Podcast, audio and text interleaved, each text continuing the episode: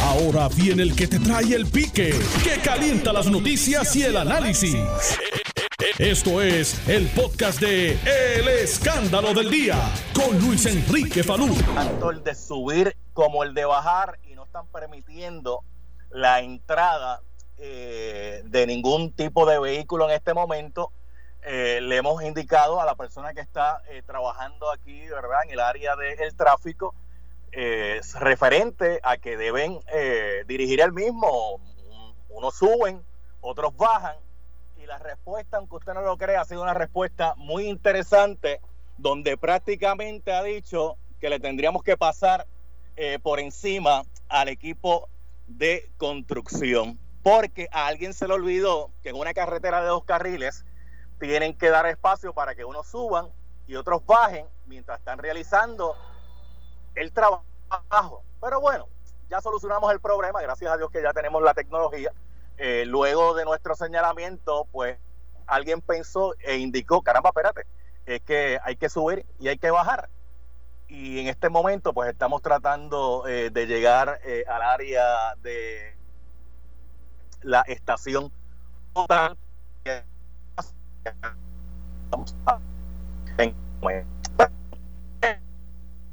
manos constantemente con agua y jabón.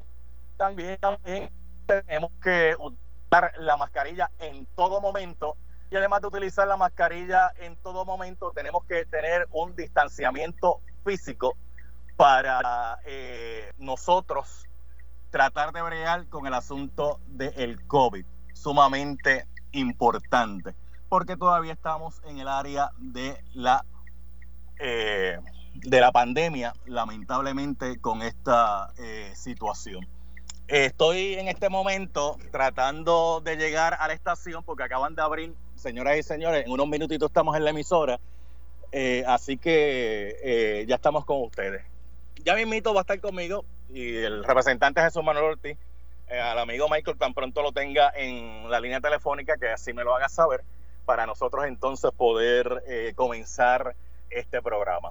Mire, eh, para Puerto Rico se ha emitido por el Servicio Nacional de Metrología, ¿verdad? un aviso ante la situación con esta onda tropical que ahora mismo eh, se está analizando. Eh, de hecho, en esta, onda tropical, eh, a las 11 de la mañana salió un avión huracanes para estudiar el fenómeno para poder entonces tomar determinaciones. Ya está conmigo el representante Jesús Manuel Ortiz, representante. Saludos, muy buenas tardes. ¿Cómo está usted? Gracias por siempre estar disponible para el escándalo del día.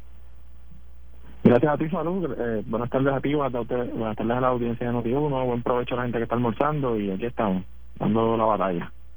Hay, hay mucho tema para el día de hoy y yo quiero empezar inmediatamente eh, con el análisis que usted va a hacer referente a que la gobernadora, la licenciada Wanda Vázquez Garcet, en el día de ayer, cuando se le pidió una reacción referente al asunto de de, el no al lugar que el panel sobre fiscal especial independiente eh, emitió, eh, a la petición de desestimación, la gobernadora prácticamente se molestó, dijo que no iba a hablar sobre ese tema, que ese tema no es importante, que ese tema quienes los van a manejar son los abogados de la gobernadora y que mientras los abogados de la gobernadora pues atienden ese tema, ella está eh, atenta a los temas preocupantes para el pueblo de Puerto Rico, como es la pandemia del COVID-19 y como lo es también el asunto eh, de este fenómeno climatológico con el que se está trabajando ahora. Me gustaría escuchar su reacción, representante.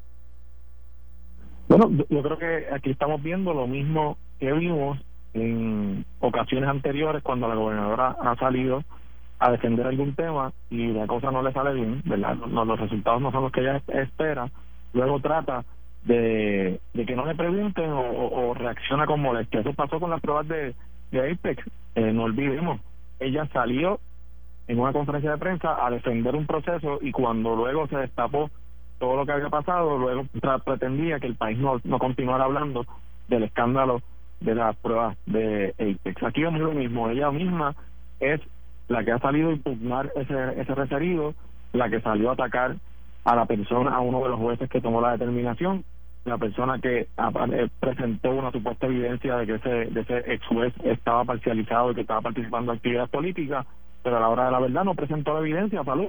Entonces ahora pretende que no le pregunten sobre un issue que ella misma levantó, porque más allá del, referido, quien levanta, primero, la, quien hace la impugnación es ella, ¿verdad? Primero.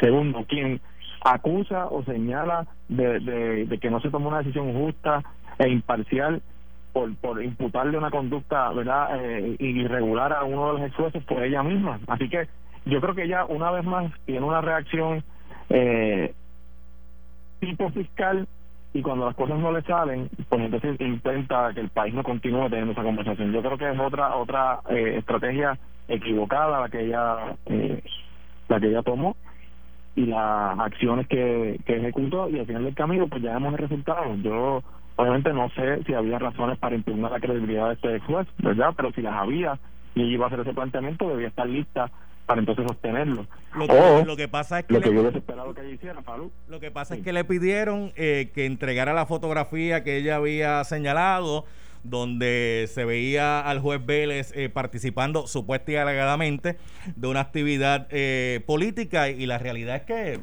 eso no se entregó.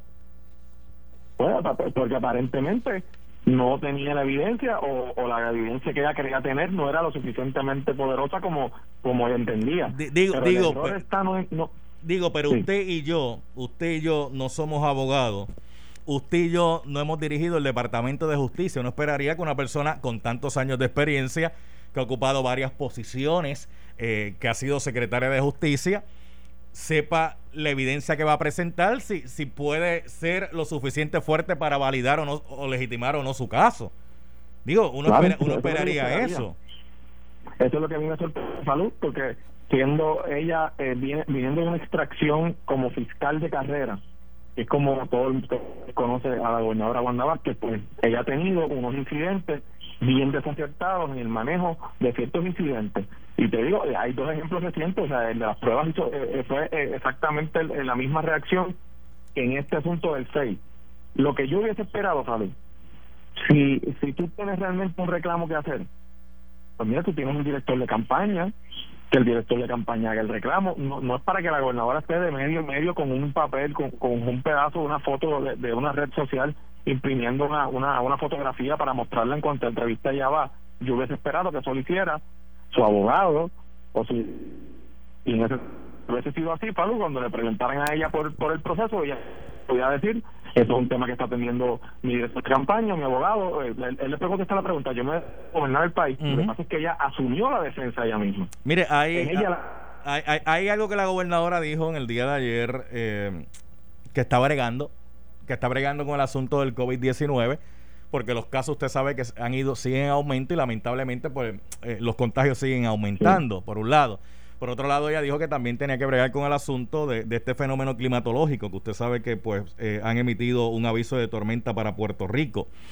Eh, y hay que estar vigilante a, este fenómeno verdad si se sigue desarrollando el mismo y qué trayectoria pues finalmente va, va, va a tener y sí, el gobierno tiene que hacer eso, eso es cierto. El gobierno tiene que hacer eso, el gobierno tiene que verificar los planes que tienen para bregar con esta situación. Esperemos en Dios que esto no venga para acá, pero si viene, ¿verdad? Pues, ¿qué, van a hacer si tienen que refugiar gente?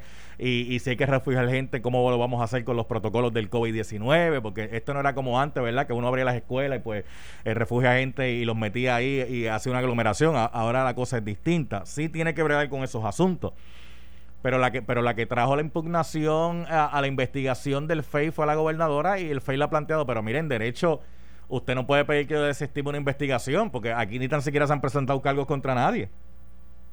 Claro, por, eso es que te digo que ella hace lo mismo que hizo con el caso de APEC, o sea, ella, ella asume una defensa y luego cuando no salen las cosas como ella entendía, pues se molesta que le pregunten o pretende que el tema no se discuta. Y yo creo que ahí es donde está el error, O sea, es una demostración de pues, una falta total de estrategia o simple sencillamente pues cuando las cosas no funcionan como ella entiende que deben funcionar pues entonces como decimos en el campo me llevo el bate y la bola. Y la realidad es que esto no funciona así Falú. Si ella es la gobernadora sabe que le van a preguntar de todos estos temas. Y si además ella misma provoca el asunto eh, impugnándolo y haciendo unas acusaciones o unos señalamientos pues va a tener que sostenerlo. Así que eh, yo la vi ayer en su en su conferencia de prensa y, obviamente noté un alto grado de, ya de, una persona que está bien a la defensiva, yo creo que también está bastante agobiada con lo que está pasando, yo lo podría entender, pero lo está dando a demostrar en cada demostración pública que tiene. Bueno, vamos a movernos de tema. FBI, good morning. Eh, ¿Hay café? Eso no es lo que van a preguntar.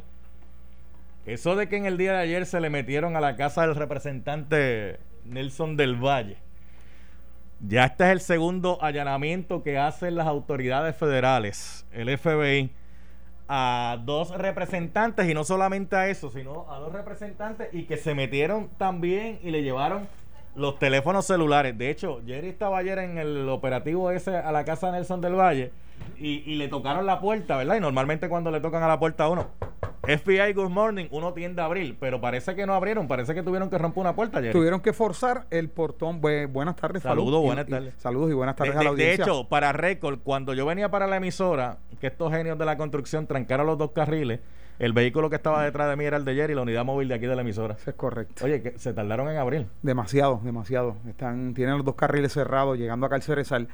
Pero como bien, ah. te, bien te decía, nos confirmó un vecino eh, que reside ahí en la comunidad y frente a, la residencia del representante Nelson del Valle. A tempranas horas de la mañana, eh, los agentes del FBI estuvieron varios minutos tocando.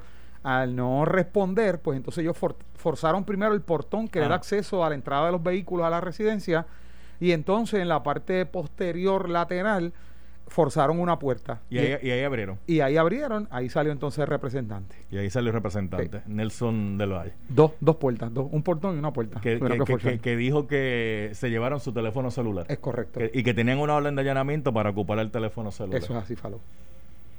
Qué interesante. Los teléfonos celulares, donde hoy en día ese es el mecanismo principal que utiliza todo el mundo para buscar información, para guardar información, para la mensajería instantánea esta de por, por estas aplicaciones como, como la de WhatsApp, como la de Telegram, como otra que hay por ahí que no me acuerdo el nombre. Hay varias, hay varias. El hay varias. Messenger y eso, entonces, qué interesante. ¿Y tú sabes por qué están ocupando esos teléfonos ahora?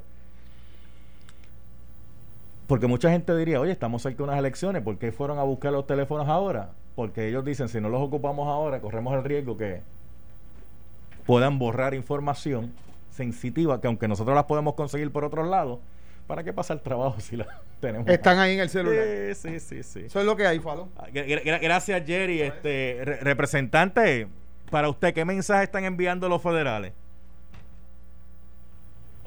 Bueno, yo creo que, y creo que te comenté aquí eh, con el incidente anterior, con la compañera Charbonnier. A mí me parece que es eh, bien serio lo que está sucediendo y, y me preocupa muchísimo las señales que da. Eh, aquí lo que se está ventilando es eh, una investigación que parece ser bien amplia, que parece abarcar eh, varias oficinas legislativas, por todos no casados, y, y yo creo que la Cámara de Representantes tiene el deber, desde, empezando por el presidente, de darle al país toda la información que se pueda dar sobre esto. el mantener un silencio tratando de que la noticia pues siga su curso sin mayor discusión, me parece que no es lo responsable eh, los compañeros tienen que obviamente confesar, no tienen de otra, de otra además de que su deber, ¿verdad? Como ciudadano y como funcionario. Y, y yo creo que el país tiene que estar atento. Mi exhortación y mis mayores deseos, de toda la honestidad, es que esto se atienda lo más rápido posible y, la, si alguien eh, incurrió en un acto ilegal, en un acto de corrupción, en un acto de malversación de fondos, que tenga que enfrentar las consecuencias. Yo creo que es inaceptable, punto. O sea, ya eh, yo sé que la gente está en ese sentir, pero yo como legislador, además de ciudadano, estoy ya eh, cansado de que tengamos que estar pasando por esto. Y genuinamente eh, mi, mayor interés es que se limpie la casa y que tengamos una asamblea legislativa, una cámara de representantes, un gobierno en general, que pueda tener los problemas que tenga por errores que se cometan en administración como seres humanos y decisiones que la gente esté o no esté de acuerdo, pero que no tengamos que lidiar con casos de corrupción, porque ya eso es otra, otro cantar, ya eso, ya eso es, eh, estamos hablando de otro, de otro terreno, ¿no? Así que en ese sentido, eh, minimizar esto, esto que está sucediendo me parece no es lo correcto y aquí hay algo muy serio ocurriendo. De, de hecho, podamos saber pronto. De hecho, hay un caucus ahora mismo del PNP que se está llevando a cabo, por eso es que el representante de Charbonnier del PNP no ha podido estar disponible al momento, donde están discutiendo eh, precisamente este tema, porque ya no es uno, ahora son dos. Ya había habido un caucus anteriormente con María Milagro Charboniel pidiéndole explicaciones. Ahora eh, es, con el representante Nelson del Valle. La investigación, según lo que ha salido público hasta el momento, eh, tiende a indicar que o pueden ser asuntos de empleados fantasmas o puede ser asuntos de kickback, de que yo te contrato a ti por una cantidad de dinero, pero tú me tienes que hacer una aportación eh, de parte de, ese pago. O sea, yo te contrato por 5 mil dólares, pero realmente tú no vas a cobrar 5 mil, realmente tú vas a cobrar 3 mil, 4 mil y la diferencia me la tienes que devolver. Y eso es ilegal si ese fuera el caso. Sí, es, ilegal, eh, es inmoral, es ilegal, es ilegal, es un acto de corrupción, es una irresponsabilidad.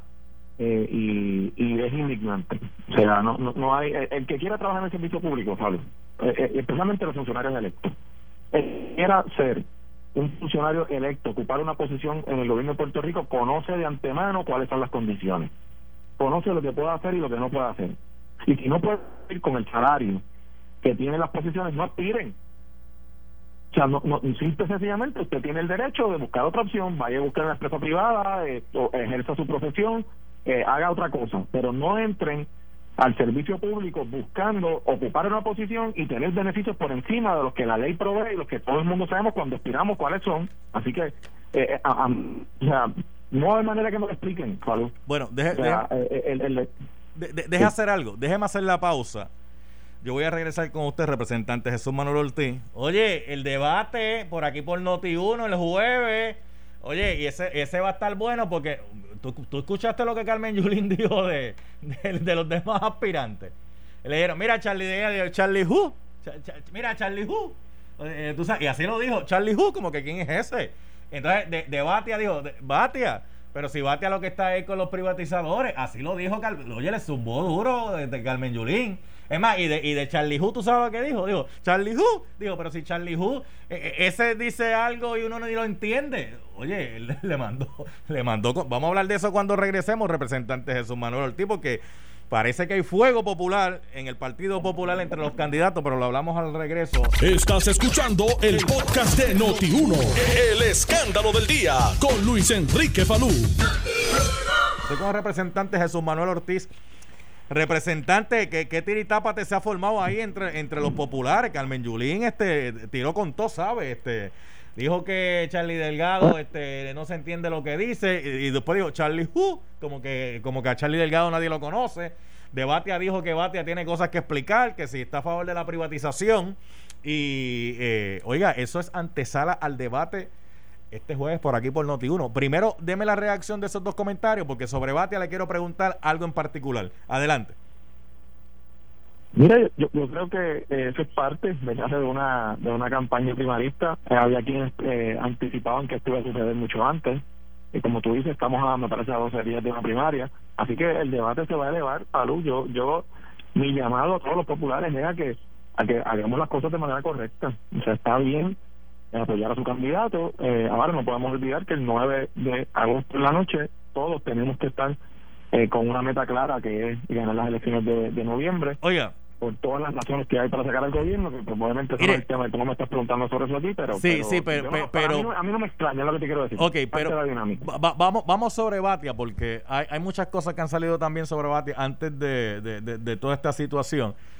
Y es algo que es serio, algo que es sumamente serio se está planteando un conflicto de interés de que Batia, a la misma vez que estaba en la legislatura, legislando allí asuntos que tenían que ver con la Autoridad de Energía Eléctrica y otros tipos de asuntos, a la misma vez era bonista de la Autoridad de Energía Eléctrica. Y mucha gente ha dicho, espérate, espérate, si era bonista de la Autoridad de Energía Eléctrica, se supone que él se inhibiera de los asuntos que tenían que ver con la Autoridad de Energía Eléctrica, porque esos asuntos eh, van directamente a sus intereses.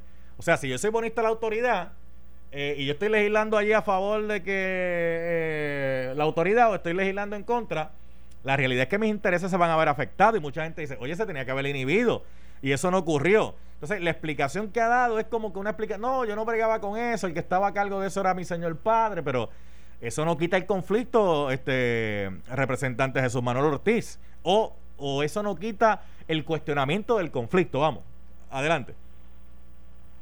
No, el, a mí me que el cuestionamiento es legítimo, Pablo. Yo creo que eh, aquí hay varias cosas. Primero, a mí me, está sumamente extraño que esto no haya salido antes, ¿verdad? Porque, eh, imagino cuando, cuando el senador Batia, ese es uno de los temas principales de, de lo que fue su, su incumbencia como presidente del Senado y de hecho como candidato a, la gobernación, es bastante el tema de energía, es un tema que él tiene bastante presente.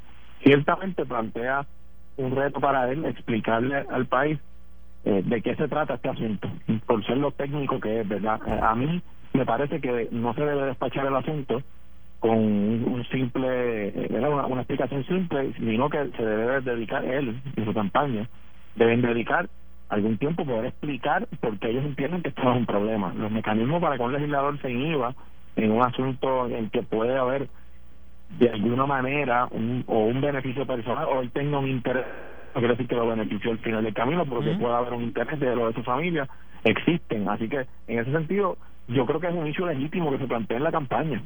Yo no veo esto como como un ataque vicioso de parte de nadie. Yo creo que es un hecho legítimo que debe ser aclarado por parte del senador de la mejor manera posible. Que tiene en su contra el tiempo. Me parece que hay poco tiempo, hay eh, muchas cosas pasando, eso podrá ser positivo para él también, a medida que se diluye el tema, ¿verdad? siendo un poquito más analítico en, en tema de la, de la, política. Pero en cuanto a dicho, me parece que es un planteamiento legítimo que él debe procurar aclarar de la mejor manera posible. Mire, voy a, voy a tocar con usted otro tema, representante Jesús Manuel Ortiz, que ha llamado mucho la atención y tiene que ver con el Departamento del Trabajo y Recursos Humanos. Usted sabe que todavía sigue la situación de que mucha gente pues no ha recibido su desempleo, mucha gente que llenó el PUA, que es el Pandemic Employment Assistance, pues no ha recibido eh, eh, el dinero, ¿verdad? Que vino como parte de esa ayuda federal. Pero el asunto va más lejos de esto. Yo tuve aquí el secretario del Trabajo, Carlos Rivera, hace un tiempo atrás donde atendimos varias llamadas y donde después tuvimos un técnico que también atendió varias llamadas y el secretario me dijo un planteamiento en aquel momento de que se estaban llevando a cabo investigaciones en el Departamento del Trabajo, incluyendo las autoridades federales, porque para usted poder reclamar el Pandemic Employment Assistance, usted tiene que ser eh, contratista independiente, o sea, empleado por cuenta propia.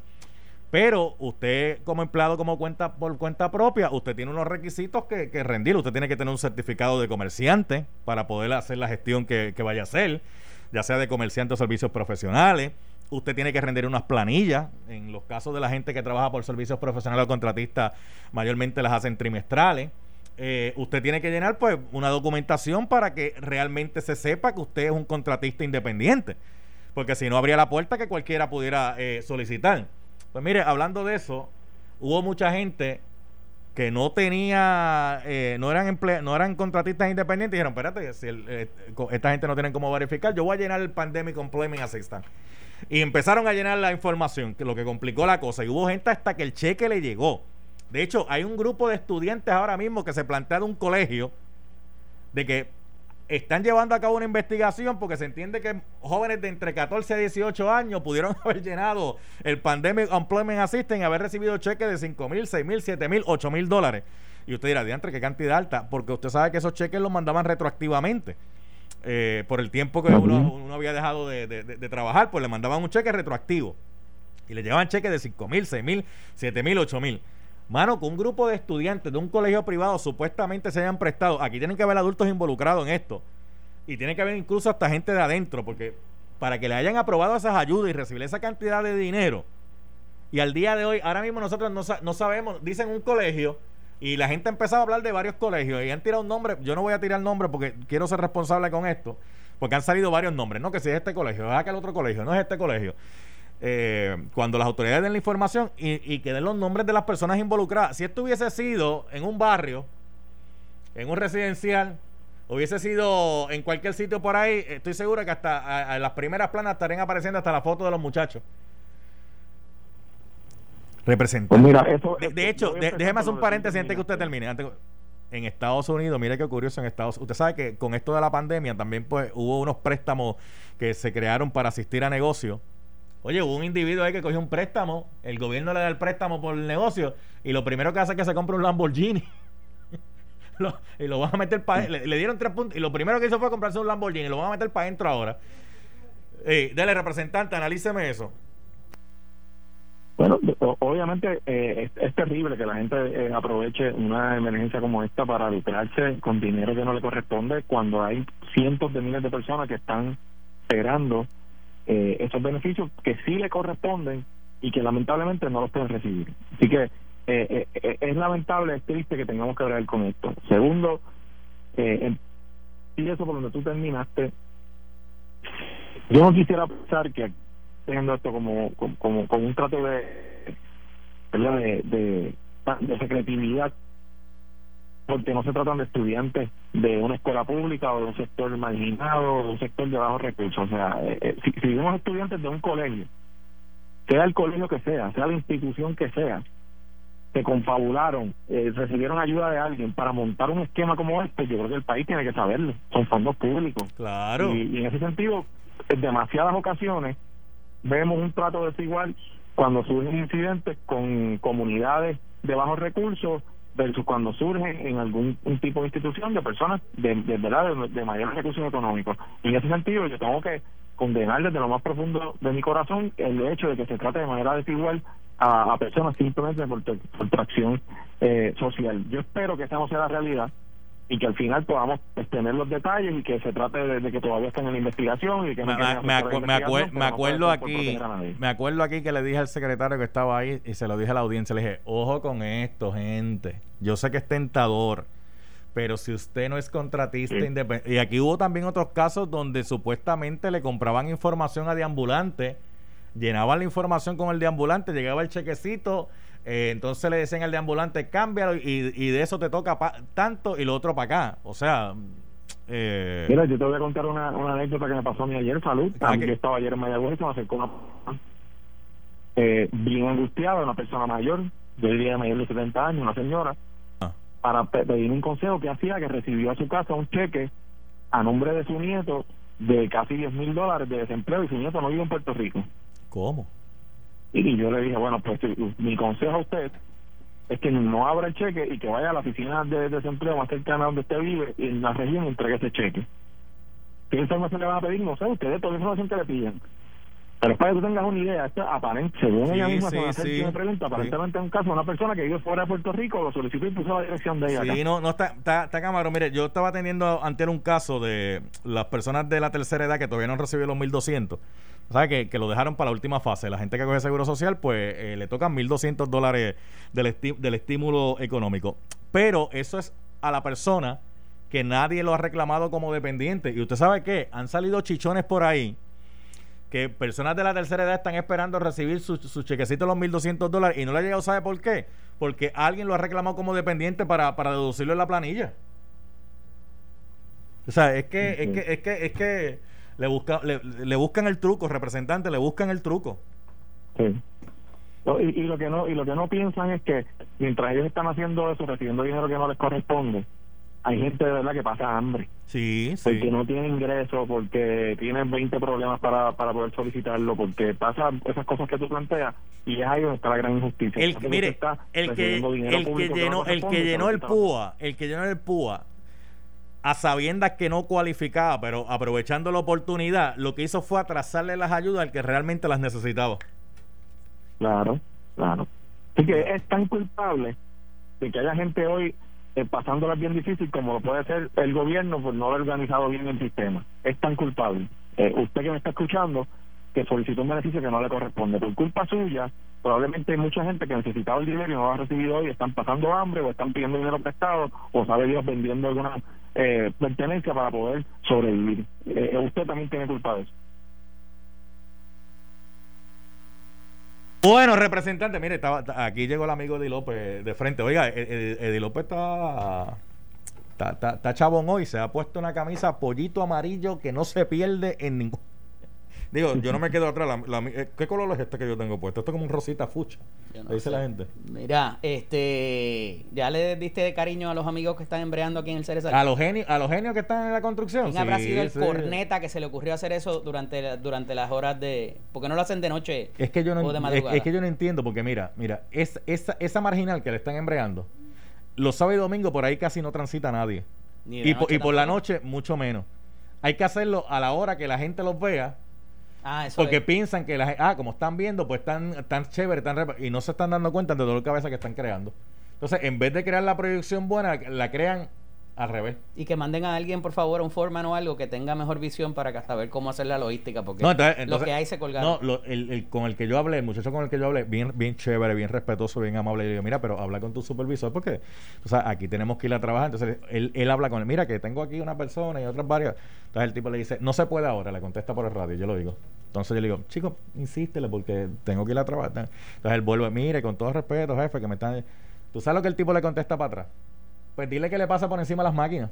Y yo le dije, tranquilo, yo doy la, yo doy la vuelta. Y dije, pero si doy la vuelta no llego a ningún sitio porque esto tiene una sola entrada y una sola salida. Voy a caer en el mismo. Le dije, tranquilo, yo lo digo en el programa cuando llegue.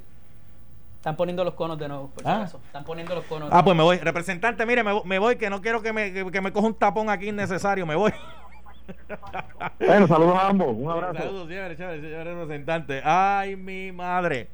¿Verdad que yo se los vengo diciendo a ustedes? Que nos tenemos que preparar para la temporada de tormentas y huracanes. Mire, suave, hay que cogerlo suave. Uno busca la información eh, de los profesionales. Usted siga a Débora Martorell aquí en Noti1 y usted va a recibir la información correcta, la información que usted necesita saber sin que nadie se alarme, porque no hay que alarmarse. Eh, nos tenemos que preparar. Yo sé que hay gente que no tiene el dinerito en este momento para prepararse, porque con la situación de la pandemia, pues la cosa está difícil. Pero tenemos que tener nuestros planes, nuestros planes. La gente hoy, Carlos Vázquez, saludo de Power Solar. ¿Tú sabes lo que la gente hoy me ha estado diciendo a través de las redes sociales? Todo el mundo. Cuéntame, cuéntame. Me dice, oye, todavía no viene la tormenta, todavía no viene para acá, no se ha formado y ya estamos la mitad sin Luyo, pero ¿cómo va a ser? Es que mira, nosotros nosotros tenemos el compromiso con Puerto Rico y le estamos diciendo a todos los, ¿verdad? Todos los que nos están escuchando, siempre le decimos, vamos a prepararnos, este, lamentablemente vivimos en el trópico y todos los años tenemos esta, este temporal este momento y, y por eso es que, tenemos que hacer este cambio de energía renovable y tener nuestra batería siempre disponible para, para estos momentos. Eso es importante, llamar a Power Solar al 787-331-1000, 787-331-1000. Y, y vamos a explicarle a la gente por qué es importante cambiarse a la, energía solar, Carlos. Mira, cambiarnos a energía solar es bien importante ya que eh, haya tormenta o no, aquí en Puerto Rico siempre se va la luz todos los meses. Eh, los enseres electrodomésticos todo, en todo momento están sufriendo. Eh, si nosotros tiramos en línea recta cuánto estamos pagando eh, esas facturas de luz infladas, que no sabemos de por qué, más todos los equipos electrodomésticos que se dañan eh, constantemente, estamos pagando un montón. La realidad es que tener estos sistemas te da el beneficio tanto de estabilidad económica, tanto de, del beneficio de que no pones tu vida en riesgo bregando con una planta, ya sea de gasolina o de gas, y aparte de que estás pagando para ti, para autoridad realmente usted tiene un cheque que nunca va a saldar ahí. Y por eso es que tenemos que hacer el cambio. Entonces Power Solar es quien está trayendo esta opción eh, con una facilidad de financiamiento que única, que esté en el 650 de Empiric en el crédito eh, nada más y ser dueño del hogar.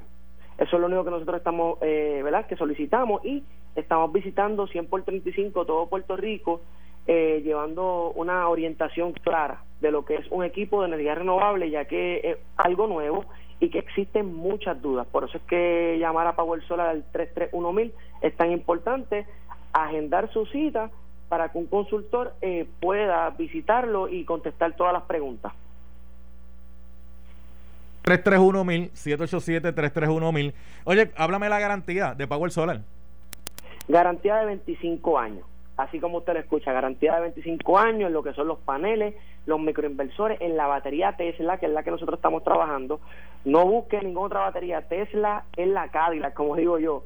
Tesla y el sistema de monitoreo que usted va a ver todo cuánto produce, ¿verdad? Su sistema, cuánto almacenamiento tiene disponible en caso de que la luz se va y cuánto usted le está exportando a autoridad y, consumo del hogar, que muchas veces no sabemos por qué eh, llega tanto la factura de luz, pues con estos sistemas no sucede. Usted sabe cuánto está consumiendo su hogar y no existe la sorpresa. Oye, eso es bien importante. Sí, bien importante. Eh, 787-331-1000 es el número telefónico. Mira, háblame, háblame de las ofertas que tiene para los, los radioescuchas. Mira, eh, déjame decirte algo, Carlos. Eh, yo te pregunto las ofertas, pero yo, yo quiero la combi completa, tú sabes. Mira, la combi completa es la mejor combinación. Lo que es tener agua y luz. Ahora mismo Power Solar, como siempre, adelante, ¿verdad? eh, todo el que adquiere un sistema con nosotros hasta el 31 de julio estamos eh, regalando una cisterna y es la blanca. Muchas personas preguntándome si es la blanca. Y la otra oferta que es la del triple cero, que es cero inversión inicial, inicial cero pronto, no tiene que pagar nada, cero inversión en la visita técnica que se realiza al hogar y estudio de carga y cero inversión en todo el papeleo que se necesita para obtener un equipo de energía renovable. Power Solar está costeando todo. Así que el número es el 787-331-1000. 787-331. Ahí lo tiene. Mil. Sí, porque tú, tú, tienes que hacer algo, Carlos, te toca también. Sí. 787-331. Mil. Ahí, ahí, ahí, lo cuadramos, ahí lo cuadramos. Estamos en nómina, estamos en nómina, Carlos. Bueno, pues Carlos, hablamos más adelante. Gracias a un millón como siempre. ¿eh? Súper agradecido, gracias muchachos. Por ahí viene Eddie López de frente, no se vaya nadie. Eh, esto fue el podcast de Noti 1630, el escándalo del día con Luis Enrique Falú. Dale play a tu podcast favorito a través de Apple Podcasts, Spotify, Google Podcasts, Stitcher y notiuno.com.